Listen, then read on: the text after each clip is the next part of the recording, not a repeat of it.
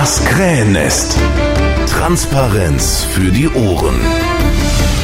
Krähennest. Jetzt mal wirklich nur im Krähennest-Auftrag fürs äh, Audio. Ich habe hier zwei Leute stehen, die nach dem ersten Wahlgang, wo es noch nicht darum geht, wer auf welchem Platz ist, sondern nur wer auf der Liste ist.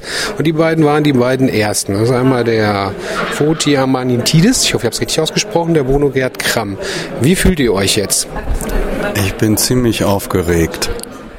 Ich fühle mich auf alle Fälle gut, aber die Spannung steigt natürlich, weil jetzt auch noch die Reihenfolge kommt und das ist eigentlich letztendlich der wirkliche Wahlgang noch. Glaubt ihr, da ändert sich noch was oder seid ihr siegessicher?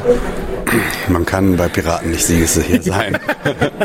ähm, du, man kennt das ja, dass irgendwie bei, nach dem ersten Wahlgang äh, sind jetzt, glaube ich, zwei oder drei Stunden vergangen. Ich meine schon gesehen zu haben, dass Leute schon wegfahren. Ja. Ähm, was jetzt der nächste Wahlgang ergibt, weiß im Prinzip kaum jemand.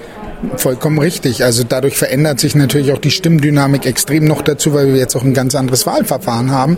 Wir haben dieses Wahlverfahren mit minus 5 plus 5, glaube ich, oder 0 bis 9, wo Punkte gegeben werden. Das kann nochmal eine komplett andere Dynamik entwickeln. Also so gesehen kann ich nur Foti recht geben. Das ist alles offen bei Piraten. Aber wir freuen uns natürlich riesig, dass wir in diese engere Auswahl gekommen sind.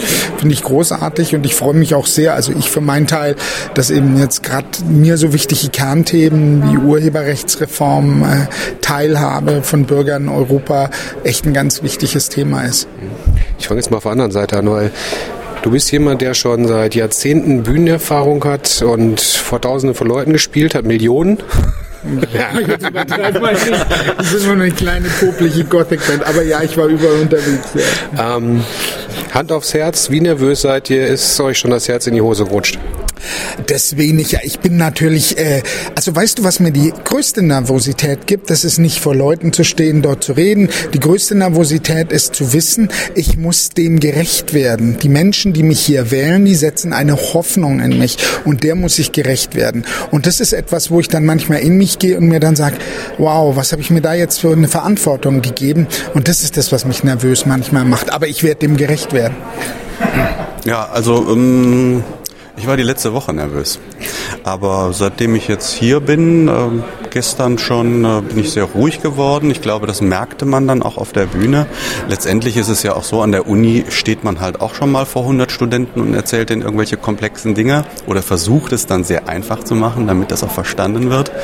Ähm, das Lampenfieber war seit gestern Mittag weg. Und ähm, ja, jetzt äh, freue ich mich. Also jetzt bin ich auch ein bisschen entspannter als ähm, letzte Woche. Mhm. Gut, ich möchte euch länger auffallen, ist ja noch hart und so. Ich werde das auch erst nach dem nächsten Wagen veröffentlichen, um hier keine Wahlverfälschung zu betreiben. Ich wünsche euch viel Glück und äh, vielleicht nach dem nächsten Wahlgang sprechen wir uns ja wieder nochmal in derselben Konstellation. Ja. Toi, toi, toi. Schön wär's. Schön wär's.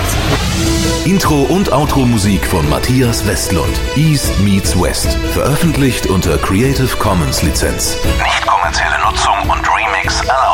Podcast jetzt abonnieren unter krähennest.piratenpartei-nrw.de.